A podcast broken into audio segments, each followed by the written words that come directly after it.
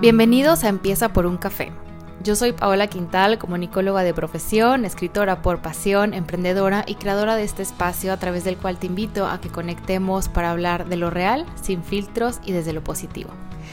En cada episodio platicamos tú y yo o me tomo un café con alguien nuevo para reconocer nuestros miedos, anhelos y emociones y así encontrar juntos aquellas herramientas que nos ayudarán a vencerlos, a crecer y a sentirnos cada vez más cómodos y felices con nosotros mismos. Si quieres conocerte mejor, hacer las paces contigo, descubrir nuevos temas y sentirte pleno, te invito a que te quedes. Comenzamos. Hola, ¿cómo estás? ¿Listo para empezar este episodio con un rico cafecito? Yo ya lo tengo listo. Ahora, que si eres más de té, adelante. En este espacio se celebran los gustos variados y sé que depende de la hora del día en el que estés escuchando este podcast, en el que probablemente elijas uno u otro. Y la verdad es que te entiendo porque yo después de las 5 de la tarde no puedo tomar café, ya que si no me convierto en un búho. y aunque algunas personas me apodan así, ya te platicaré quizá de esto en otro episodio, yo prefiero dormir de noche. Y bueno, te invito a que te pongas cómoda y que ajustes el volumen para que disfrutes de este episodio al completo. Debo confesar que me tardé en grabar en este episodio. Y digo que me tardé porque me encanta hablar de la etapa de mi vida en la que viví sola. ¿Te cuento un secreto? Me encanta alentar a la gente a que lo haga. Sé que no es para todo el mundo y sé que la sociedad muchas veces nos detiene de tomar ese tipo de decisiones. Pero olvidemos por un momento que existe el qué dirán y que todos somos libres de tomar nuestras propias decisiones sobre todo cuando se trata de crecer y de encontrar nuestra propia felicidad. Y bueno, dicho esto, estoy feliz de que me acompañes hoy a recordar lo que fue para mí una de las mejores épocas de mi vida. Ahora, te platico que este episodio en particular lo voy a dividir en cinco partes. En la primera te voy a platicar el antes de vivir sola. En la segunda parte es lo que fue vivir sola para mí. En la tercera parte, aquellas cosas que es importante tomar en cuenta al momento de decidir o de mudarte. En el cuarto lugar, eh, los aprendizajes más importantes en los cuales resumo esta experiencia. Y en el 5, un mensaje para ti, mamá o papá de un hijo o hija que quiera vivir esta experiencia. Y bueno, y en el episodio 1 reglas sociales, salirte del molde para encontrar tu propio camino, hablé un poquito del cómo fue y el cómo se me juzgó por tomar esta decisión en concreto. En ese episodio lo abordé muy por encima porque en realidad el tema está enfocado en cómo la sociedad nos juzga por tomar decisiones poco, entre comillas, obviamente, comunes. De igual manera te invito a que lo escuches para que conozcas ese otro lado del cual no hablaré en este episodio. Y por el otro lado también puedes escuchar más sobre la transición de vivir sola a vivir en pareja en el episodio 12, mismo que grabé con Ricardo, mi novio, y el cual se titula ¿Y si vivimos juntos? En ese episodio yo invité a Ricardo precisamente para hablar de esta transición que fue, bueno, él vivir en casa de sus papás, yo ya vivir sola, pero luego pasar oficialmente a vivir en pareja. Ese episodio lo puedes encontrar obviamente en Spotify, Anchor FM, Apple Podcast y escucharlo cuando lo creas conveniente.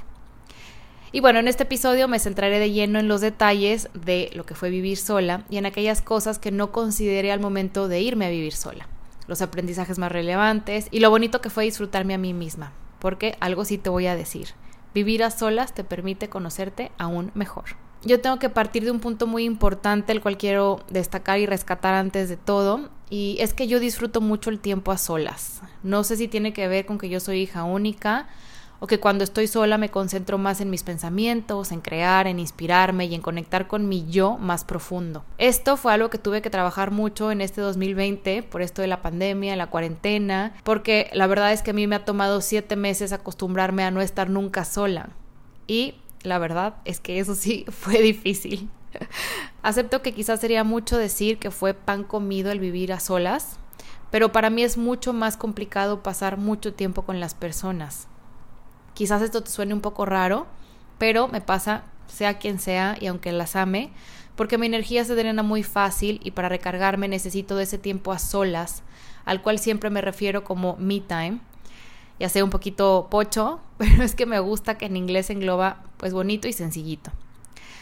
A lo que iba con todo este preámbulo es que para muchas personas sé que es difícil este paso de soledad porque no soportan mucho el silencio o sus propios pensamientos.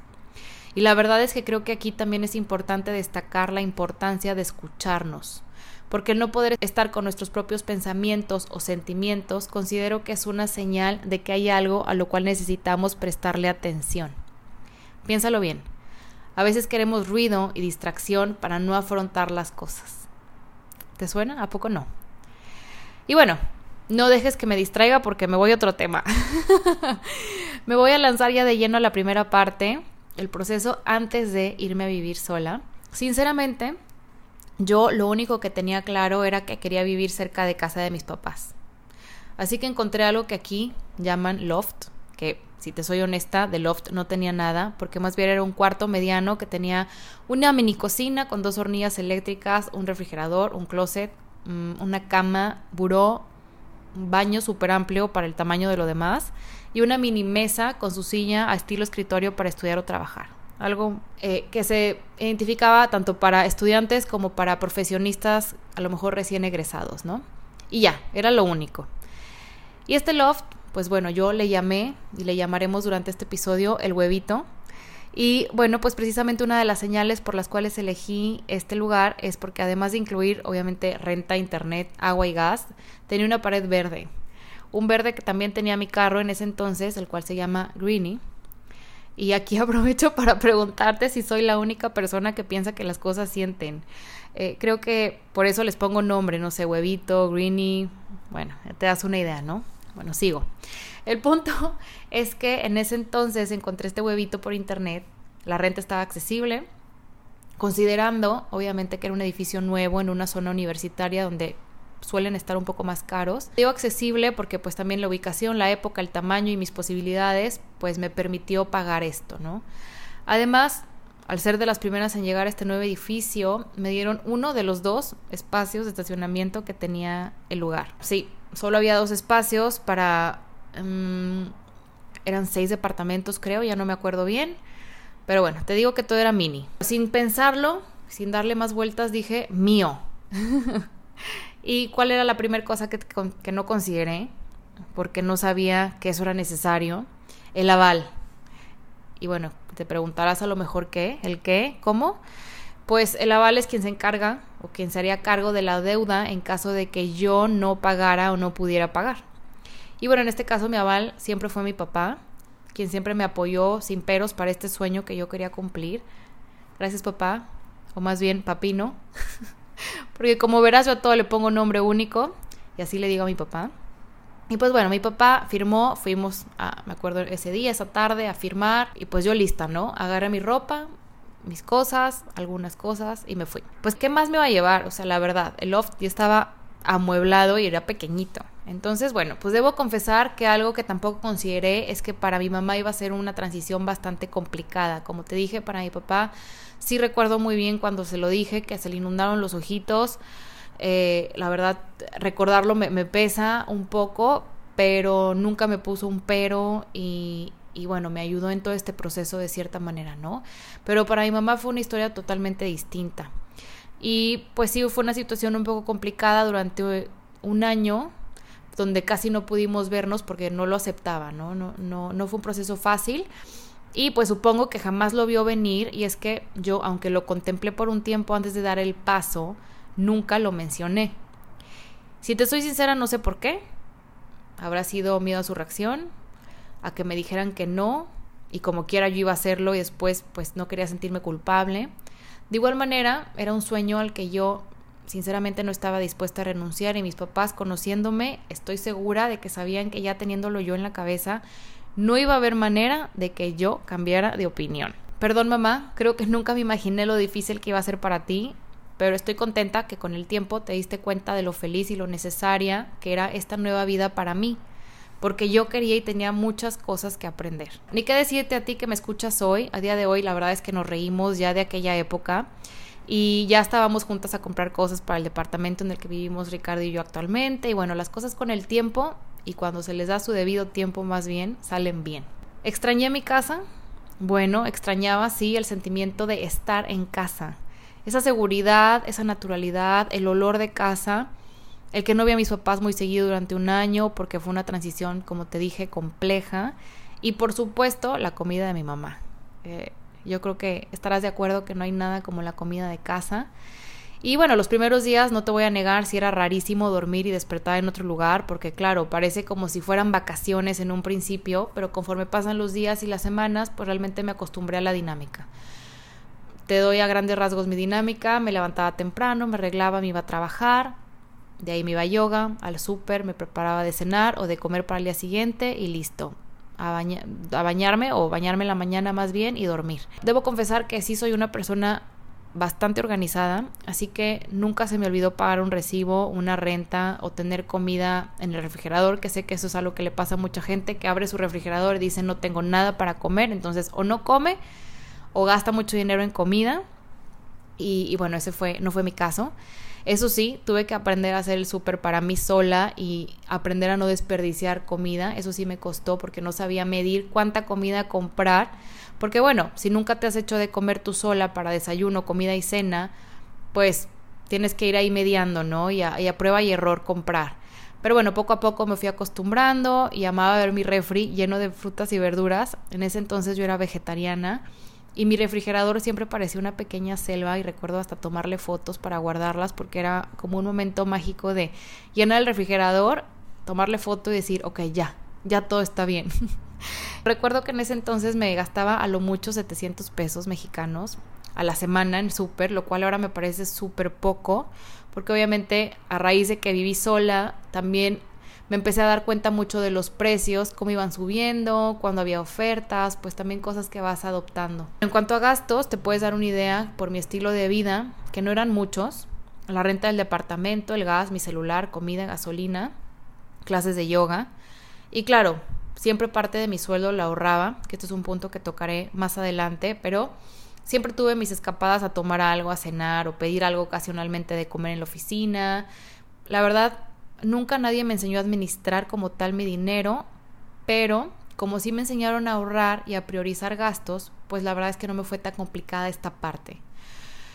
Por otro lado, tampoco nunca llegué tarde al trabajo, que sé que ese es un miedo que muchas personas tienen cuando toman la decisión de irse a vivir solas porque piensan, y bueno, si no me despierto, ¿qué pasa, no?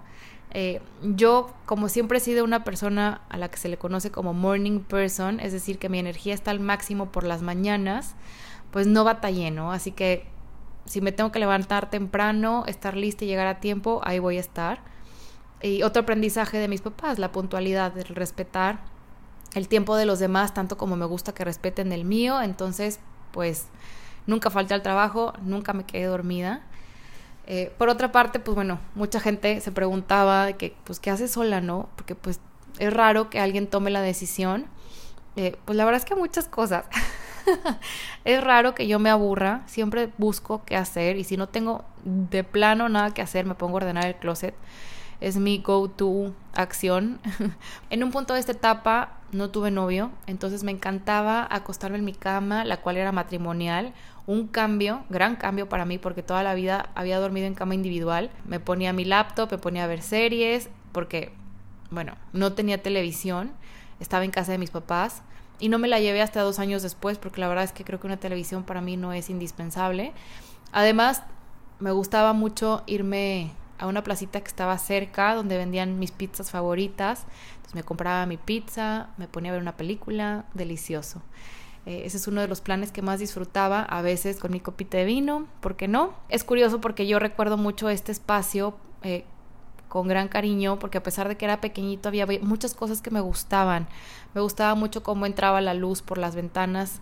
Mi mamá me regaló un arbolito de la abundancia en ese entonces, eh, mi papá y ella una vez fueron a visitarme y de bienvenida para el lugar, aunque mi mamá estaba pasando por un proceso difícil, me regaló un arbolito de la abundancia y en el buró lo puse y era precioso porque se iluminaba en las mañanas, entonces era muy bonito verlo. Este huevito que te cuento solo tenía dos ventanas, la que daba a la calle, que en realidad era fea, y la del baño, que yo quería tener un lugar que tuviera una vista bonita y no te voy a mentir, el, el baño era el que tenía la vista bonita que daba la Sierra Madre.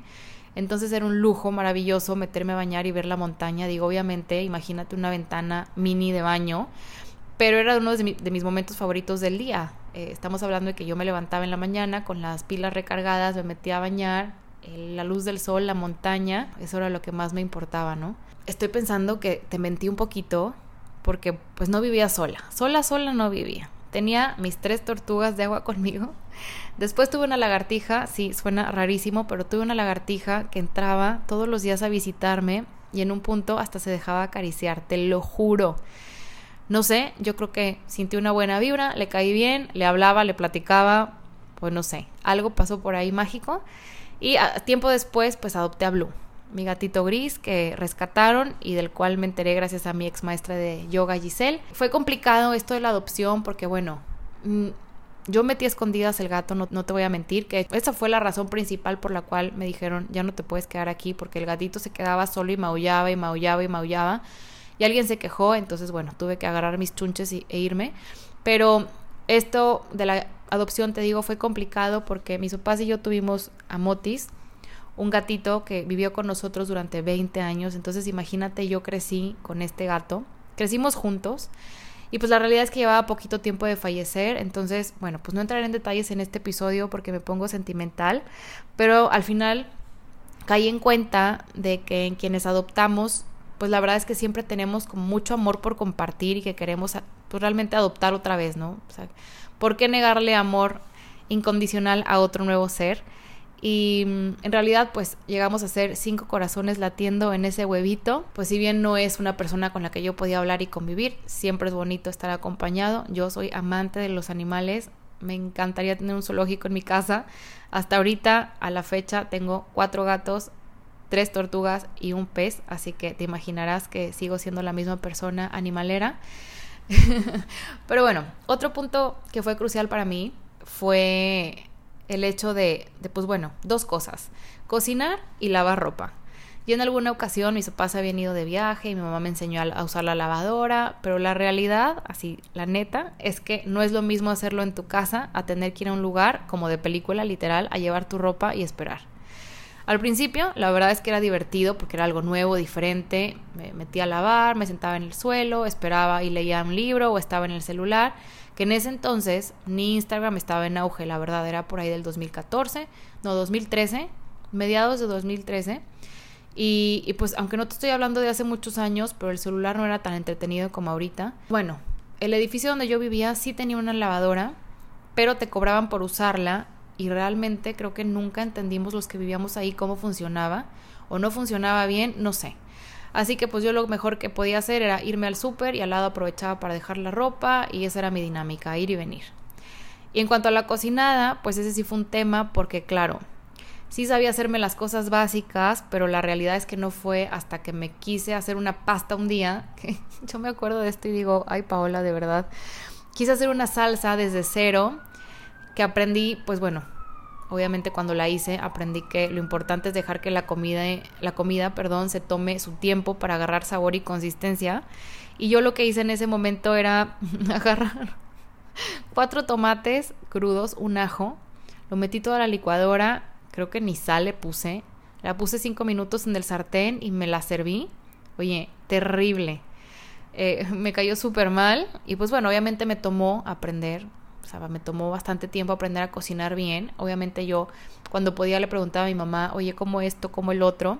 Y siguiendo los pasos poco a poco fui aprendiendo a hacer salsas y sopas.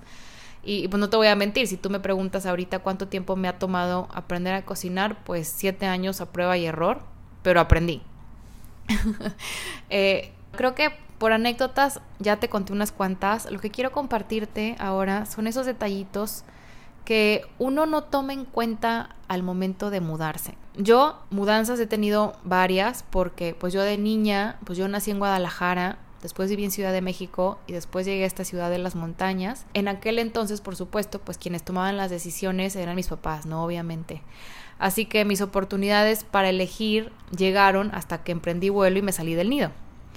Desde ese momento me he mudado ya cuatro veces. Eh, y puedo decirte que gracias a ello hay cuestiones importantísimas que te quiero platicar para que las consideres en caso de, pues no solamente quizá el hecho de irte a vivir sola, sino también elegir un lugar para vivir e irte a mudar y que estés tranquila. En punto número uno, bueno, lo acabo de mencionar, elegir un lugar tranquilo. ¿Por qué esto es importante? Pues porque si bien vivir en una zona llena de edificios o cerca de una avenida te puede dar mucha vida, puedo confirmar que es una de las peores opciones. No solo porque el ruido nunca cesa, sino porque además no hay nada como la tranquilidad en general. Yo cuando vivía con mis papás, pues viven en un fraccionamiento, obviamente solo transita la gente que vive por ahí o que va de visita. La realidad es que es algo muy, o sea, que ofrece mucha tranquilidad. Actualmente yo vivo sobre una avenida y para dormir te confieso que tengo que usar tapones en los oídos. Si tú imagínate que no puedes dormir tranquilo si no tienes tapones. Es terrible. Pero como sé lo que es vivir en una zona tranquila, por eso menciono que elegir un lugar tranquilo es básico para tu estabilidad mental y emocional, sobre todo si como yo trabajas desde casa, porque yo todo el día escucho este ruido constante. Entonces he tenido épocas en las que he trabajado de madrugada y es ahí cuando siento que la mente se me relaja completamente porque no hay ni un solo carro. El segundo punto que te quiero compartir es, si puedes, el saber quiénes son tus vecinos, pues mejor. La verdad puede sonar un poquito locura, pero saber quiénes son tus vecinos te puede ahorrar muchos malos ratos. Quizás si eres muy joven y quieres vivir el lado de la gente joven, así divertido, fiesta, pues ok. Mínimo, ya sabes a lo que te metes, sabes que habrá ruido, fiestas, karaoke, gritos, eh, etcétera.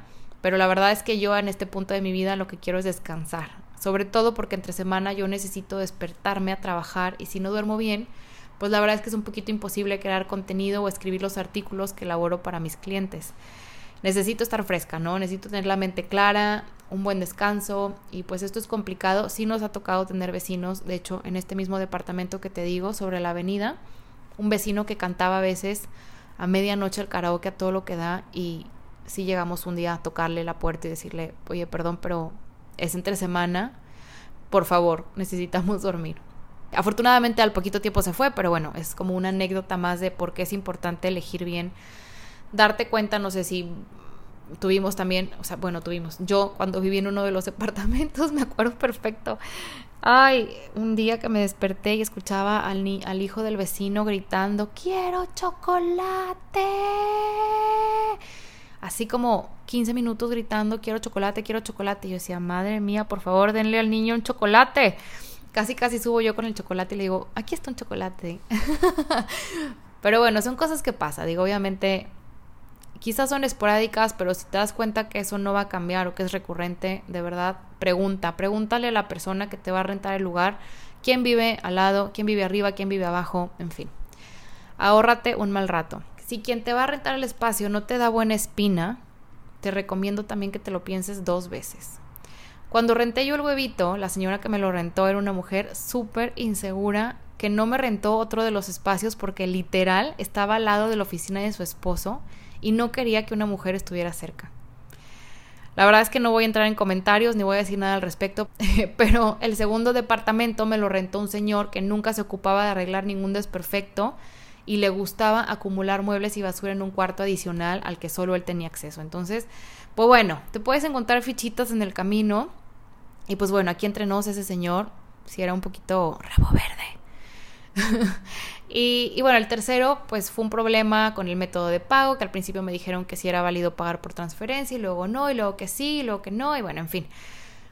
Que las cosas te recomiendo que se hablen lo más claro posible, que te evites cualquier malentendido o inconformidad y que si algo no te late de la persona, sea hombre o mujer, de verdad es que no, no vale la pena aceptar un contrato de seis o seis meses o un año y estar incómodo cada vez que tienes que, que solucionar algún problema de tu departamento o, o algo se complica, el tener que convivir con esa persona, pues si no te late, pues para qué, ¿no? A eso iba con también el otro punto, que son esos detallitos que crees que no te van a molestar ya viviendo ahí, pues lamento desilusionarte, pero sí van a ser una monserga. Eh, no sé, cosas como eh, el lugar de estacionamiento que a lo mejor no hay, o que si la puerta no cierra bien, o que si una cosa rechina, o que si hay humedad, o que si lo que sea. A veces queremos, la verdad, pasar por alto esos detalles porque nos obstinamos en que el, lugar es el mejor, ¿no? Cuando en realidad uno puede dejar atrás la flojera y destinarle el tiempo adecuado a buscar el lugar de verdad ideal. En este punto, la verdad es que mi invitación es a que no te conformes y que no te dejes llevar por el típico, está bien bonito, me encanta, porque no todo lo que brilla es oro. Pausa, pausa, pausa, pausa. Detengámonos un segundo. Me da mucho gusto que te esté gustando este episodio. Quiero hacer un breve paréntesis únicamente para recordarte que puedes seguirme en Instagram en la cuenta arroba empieza por un café y leer el blog de este podcast en empiezaporuncafé.mx. Nos vemos por allá. Por allá te espero. El quinto punto, que pues es interesante y que espero que aquí los amantes de los perros no me odien, es que si no te gustan los perros no tengas vecinos con perros, sobre todo si sabes que son escandalosos. Yo tengo cuatro gatos, realmente no hacen ruido, no son del gusto de todo el mundo, yo lo entiendo, pero no es lo mismo. Y aunque no me ha tocado, pues la verdad es que sí me aseguro siempre de no tener vecinos con perros escandalosos porque sé que, que sí puede ser incómodo a medianoche o muy temprano en la mañana y lo sé precisamente porque mi novio en su casa, el su cuarto da a una terraza de una vecina que tiene dos perros que ladran incontrolablemente y si los perros no ladran, la señora está atrás de ellos, que se callen, que se callen, por favor, que se callen ya, por favor, cállense y ya no sé qué está peor, si la vecina callándolos o los perros. Entonces, yo sí he tenido perros, de niña tuve perros, se me hacen muy leales, hay razas que me encantan, pero para escucharlos como si estuvieran dentro de mi propia casa, pues la verdad es que, pues no. Eh, por último punto, es algo que, hablando de expectativas, yo te invito a que no tengas expectativas y no esperes tener vecinos amables. Desafortunadamente es raro saber incluso quién vive al lado de tu casa. A mí me encantaría vivir al lado de gente con la cual la verdad pudiera convivir o saludar, pero hasta el momento pues no ha sido muy común. En el departamento, uno de los departamentos sí teníamos unos vecinos arriba que eran divertidos, llegamos a agarrar la copa con ellos alguna vez y digo, agarramos juntos porque pues ya tenía novio, Ricardo y yo ya estábamos juntos en ese entonces y, bien, todo bien, la relación bien, nos saludábamos, a veces platicábamos, pero fuera de eso pues poco, ¿no? O sea, no es muy común, sobre todo donde vivo, donde la gente está como muy a su aire, muy a su bola. Quizá en otras ciudades sea más común, qué padre, esto de compartirse cosas y platicar de repente, pues me encantaría, pero aquí pues, pues no, entonces mejor no esperar. No me quiero extender más porque como sabes, o sea, ya lo que a mí me gusta es hablar y compartir. Ya hablo aquí, ya hablo, ya hablo, ya hablo y parece que no respiro, pero la verdad es que me emociono mucho. Y antes de cerrar, obviamente, y como penúltimo apartado, porque bueno, me he ido con los puntos que te dije, pero no he mencionado realmente el paso de un punto al otro. Me gustaría resaltar los aprendizajes más importantes de esa etapa, de la cual, pues como ves, me encanta hablar. ¿Qué aprendí? Esta es una pregunta que, que incluso me, me sirvió mucho a mí en su momento porque sabemos que la vida pasa muy rápido y sobre la marcha se van perdiendo detalles, entonces hacer este tipo de introspecciones a nivel general, ya sea en trabajo, en vida, en estilo de vida, lo que sea, ayuda muchísimo. Y pues bueno, una de las cosas que aprendí, que reafirmé más bien, es que la vida de adulto no es fácil. Eh, vivir sola, la verdad es que me hizo darme cuenta de lo fácil que se va el dinero y de todos los gastos adicionales que esto conlleva, porque obviamente como te mencioné al principio, pues mi estilo de vida no era de gastar mucho, sin embargo siempre hay algo, ¿no?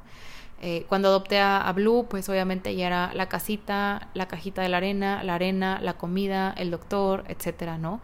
Eh, no contemplaba cosas de las tortugas, o sea, cosas que vas acumulando, o sea, que se van dando y que tienes que invertir y, a veces dices, oye, esto no lo había contemplado, ¿no?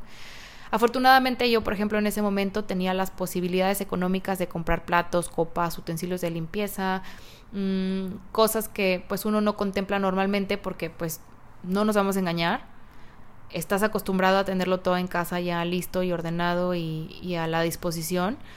Pero, pues bueno, yo he hablado, por ejemplo, con mis papás al respecto y hasta me emociono cuando les pregunto cómo le hicieron. Pues para pagar la, la mejor educación, ropa, comida, vacaciones, comidas en restaurantes, regalos. La verdad es que puedo decir que mis papás tienen mi total admiración y creo que solo viviendo sola pude realmente dimensionar todo su esfuerzo y lo mucho que los valoro como humanos y como mis papás. Porque es muy fácil darlo todo por hecho, ¿no? Como que todo me lo dan, todo está listo, todo está en orden, pero realmente hasta que no vives tú la experiencia al completo te das cuenta de que conlleva mucho esfuerzo, mucha dedicación, mucha paciencia y mucha organización.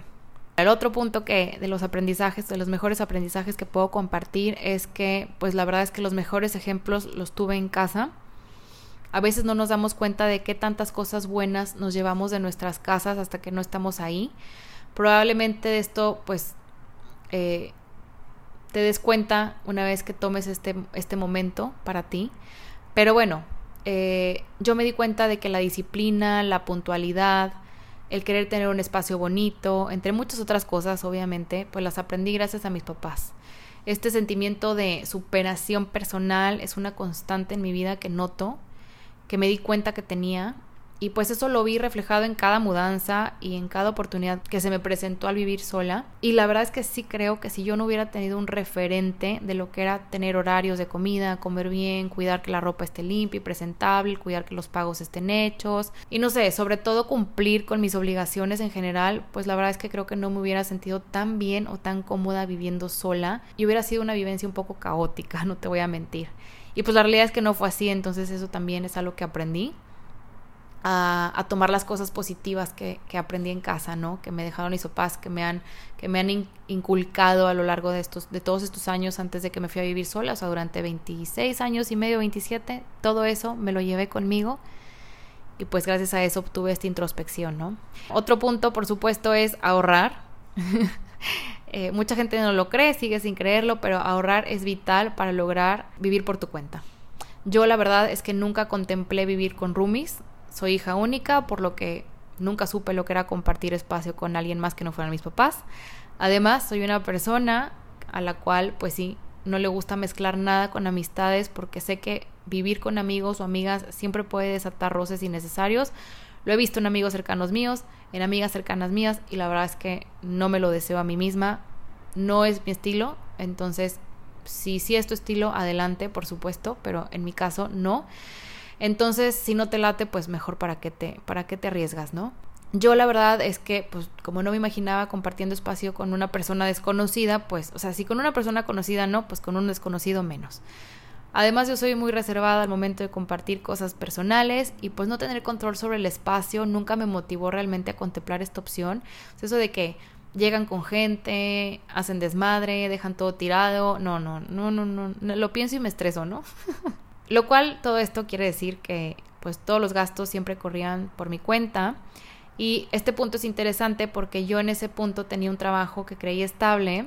Sin embargo, me cayó de sorpresa el despido en ese momento por un recorte fuerte de personas en la agencia de publicidad en la que trabajaba y bueno, sorpresa, ¿qué fue lo que me salvó? Pues mis ahorros. De verdad, si te puedo dar un consejo para toda la vida que mi mamá siempre me repitió y me repite hasta la fecha, es ahorra. Y sí, la verdad es que ahorrar me permitió seguir pagando una renta y buscar otras alternativas. En ese momento, la verdad es que tuve suerte y pude dedicarme a escribir artículos en línea y al poco tiempo se me presentó una buena oportunidad de trabajo, entonces ya no batallé por ese lado. Sin embargo, si no hubiera sido por mis ahorros, probablemente hubiera tenido que recurrir a pedirle ayuda a mis papás e incluso a volver. Lo cual, la verdad, para mí no era una opción porque hasta cierto punto yo quería sentirme, yo no quería sentirme un fracaso. O sea, no que lo, no que lo hubiera sido, pero yo quería demostrarme a mí misma que sí podía. Lo que me parece más importante fue que tomé la decisión en un momento correcto. Quizás en mi casa fue complicado de digerir, sí, por supuesto. Es algo que no sé si en algún momento de mi vida lo viviré, pero lo que sí creo es que no debe ser fácil ver cómo tu única hija toma la decisión de irse de un momento a otro, ¿no? Porque mientras que para mí era cumplir un sueño, para mis papás fue un duelo y no sé si algún día lo viviré porque a día de hoy no me veo con hijos. Sin embargo, con el tiempo he intentado ponerme en los zapatos de mis papás y sí, se me hace un nudo en la garganta de imaginarme una noticia de este tipo y de manera tan inesperada, ¿no? Tan abrupta. De igual forma, mis papás sí saben y somos conscientes de los tres de que la decisión la tomé estando nuestra relación bien. Es decir, yo no me fui en un acto de rebeldía ni me fui por problemas. Elegí un momento en el que sentí que todo estaba tan bien que no me causaría ningún remordimiento el irme. Es decir, que pues era algo que yo realmente quería disfrutar, vivir, experimentar. Y bueno, ahora para ti, mamá o papá que me está escuchando, yo no tengo hijos y no puedo hablar desde el dolor que se puede sentir al ver un nido vacío, pero sí puedo hablar desde el entusiasmo de una mujer o un hombre joven que quiere aprender a volar, porque ese fue mi caso. En este caso, pues cuando esto sucede, cuando estas ganas, esta emoción por vivir esta experiencia llega, es para demostrarnos que somos capaces, que estamos listos para explorar una experiencia que, aunque fuera de lo común para mucha gente, algo que a lo mejor yo no comprendo, pero no voy a juzgar, pues se sabe, ¿no? Que nos va a hacer más fuertes y más capaces. En mi caso fue un camino de autoconocimiento y responsabilidad, que ya lo era, yo ya era una persona responsable, pero creo que me hice todavía más. Me ayudó a valorar todo. Y cuando digo todo es todo.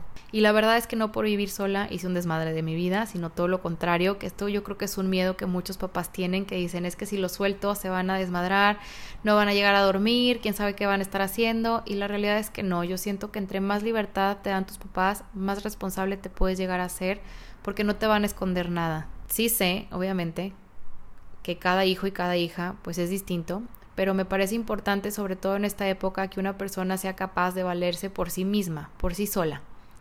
Y que elija estar con alguien más porque quiere y no porque necesita que alguien más se encargue de sus cosas o que alguien más pague por ellas. Me parece importante que todos aprendamos a ser autosuficientes y que una persona completa esté con otra persona completa. Yo la verdad no creo en las medias naranjas, así como tampoco creí en esa norma social que dice que la mujer tiene que salir de su casa de blanco. La verdad, no hay nada más bonito que conocerte a ti mismo al completo y saberte capaz de que pase lo que pase, sabes que has tenido la oportunidad de desarrollar e integrar múltiples herramientas para salir adelante. Y con todo esto lo único que sé es que si yo tuviera hijos, los alentaría a vivir esta experiencia, sin duda, sin duda. Antes de cerrar con este episodio, quiero decir que todo esto que acabo de decir va dedicado a mis papás, porque me consta que siempre me han dado lo mejor, por lo bien que me educaron y por los múltiples valores que me inculcaron, por enseñarme a ahorrar, por su amor y apoyo incondicional aún en los momentos complejos, y porque siempre han hecho lo que ha estado en sus manos para darme la libertad que tanto me caracteriza. Si no por nada soy Libra y soy aire y yo volar, volar, volar.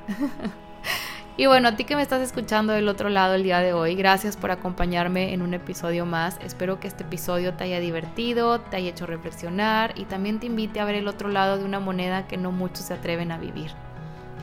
Vida solo hay una y a veces hay que ser un poquito egoístas para cumplir los sueños. Aunque otros no lo puedan entender al principio, cuando te ven feliz entienden por qué lo hiciste y tarde o temprano si te aman, verás cómo te apoyan.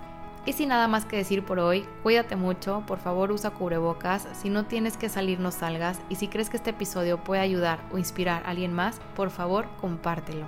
Eso me ayuda a llegar a más personas. Nos escuchamos pronto en otro episodio más de Empieza por un café. Chao.